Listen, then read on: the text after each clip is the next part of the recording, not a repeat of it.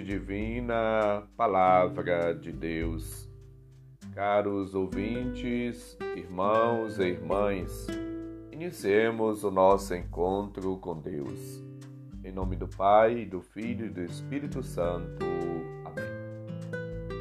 Proclamação do Evangelho de Jesus Cristo segundo Marcos, capítulo 9, versículos de 14 a 29. Glória a vós, Senhor. Naquele tempo, descendo Jesus do monte com Pedro, Tiago e João, e chegando perto dos outros discípulos, viram que estavam rodeados por uma grande multidão. Alguns mestres da lei estavam discutindo com eles.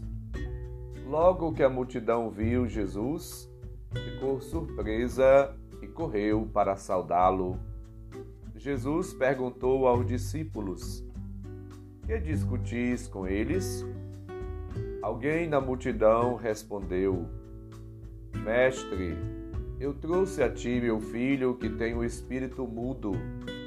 Cada vez que o espírito ataca, joga-o no chão e ele começa a espumar, range os dentes e fica completamente rijo eu pedi aos teus discípulos para expulsarem o espírito, mas eles não conseguiram.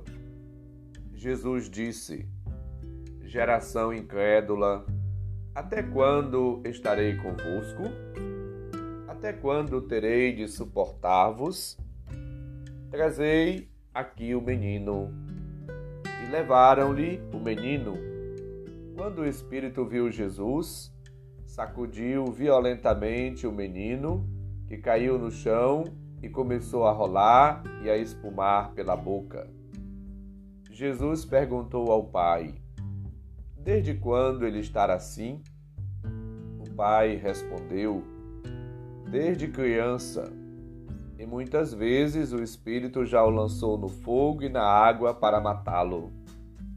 Se podes fazer alguma coisa, tem piedade de nós e ajuda-nos. Jesus disse: Se podes, tudo é possível para quem tem fé. O pai do menino disse em alta voz: Eu tenho fé, mas ajuda a minha falta de fé. Jesus viu que a multidão acorria para junto dele. Então ordenou ao espírito impuro Espírito mudo e surdo, eu te ordeno que saias do menino e nunca mais entres nele. O espírito sacudiu o menino com violência, deu um grito e saiu.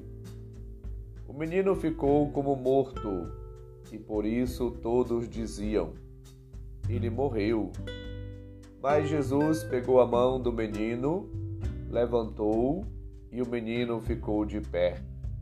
Depois que Jesus entrou em casa, os discípulos lhe perguntaram a sós: Por que nós não conseguimos expulsar o espírito?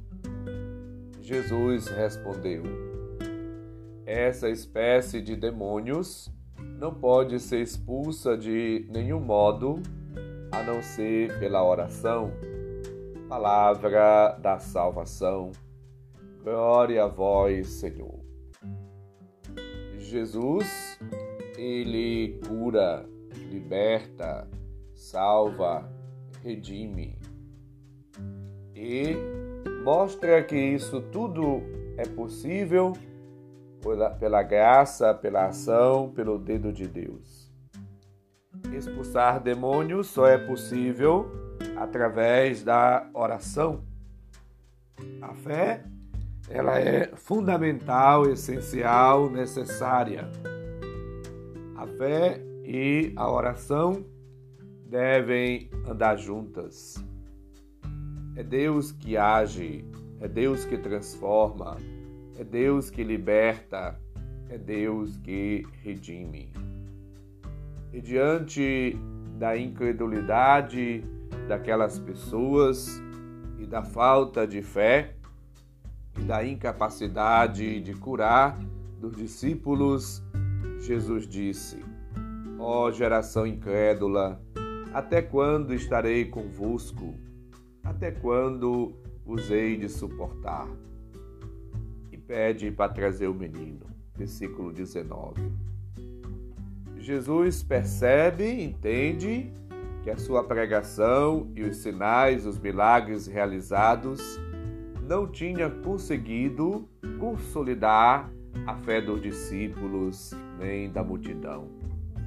Daí fica indignado, mas não abandona aqueles que sofrem. O pai jovem também tinha uma fé inconsistente. Pelo menos ele reconhece com humildade. Se podes alguma coisa, socorre-nos, tem compaixão de nós. Versículo 22. Tinha ali um princípio da fé, uma centelha de fé. E Jesus aproveita desta realidade para levá-lo ao amadurecimento da fé. Partindo dessa fé inicial e escutando a sua oração, ele disse a Jesus: Eu creio, ajuda a minha pouca fé. Jesus concede-lhe uma fé mais robusta, consolidada, amadurecida e realiza o milagre pedido, libertando o jovem do espírito mudo e deixando um intervalo de tempo para que se revelem a grandeza, o poder do amor divino. A multidão pensa que o jovem estava morto, mas está livre e podia iniciar uma nova vida. Jesus pega-lhe na mão e ele fica de pé. Os discípulos em casa interrogam Jesus sobre a incapacidade deles em curar o jovem. E Jesus acena mais uma vez para a necessidade da oração. A fé deve crescer e deve aumentar e ao ponto de adquirirmos sabedoria divinas e assim vivendo e agindo na força do Espírito, na unidade com Deus, somos chamados assim a testemunhar o seu amor, a sua bondade.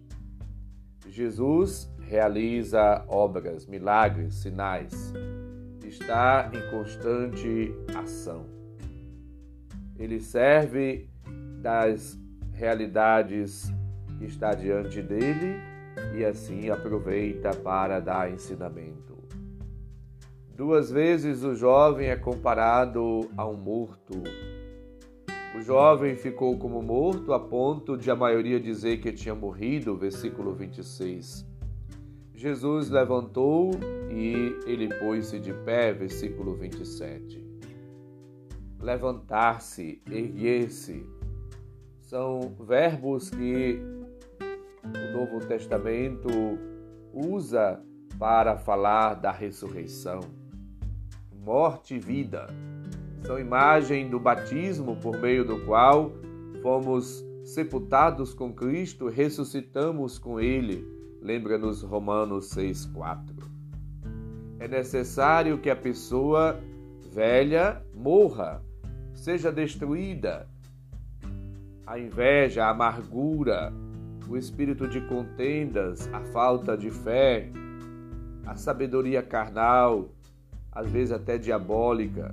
Devemos morrer para tudo aquilo que é terreno e expressão de morte, e ressuscitar para o dom divino. O dom que brota do lado aberto do Senhor, do coração de Cristo aberto na cruz, nasce em a pessoa de coração novo, animado e animadas pelo Espírito e unidos aos irmãos e irmãs na comunidade, na igreja, somos chamados a testemunhar a ressurreição do Senhor. Supliquemos ao Senhor a graça e o dom de uma vida nova. Deixemos-nos assim envolver, transformar, guiar pela presença, pela graça de Deus e vivamos uma vida nova. Que o Senhor aumente a nossa fé. O Senhor esteja convosco, Ele estar no meio de nós.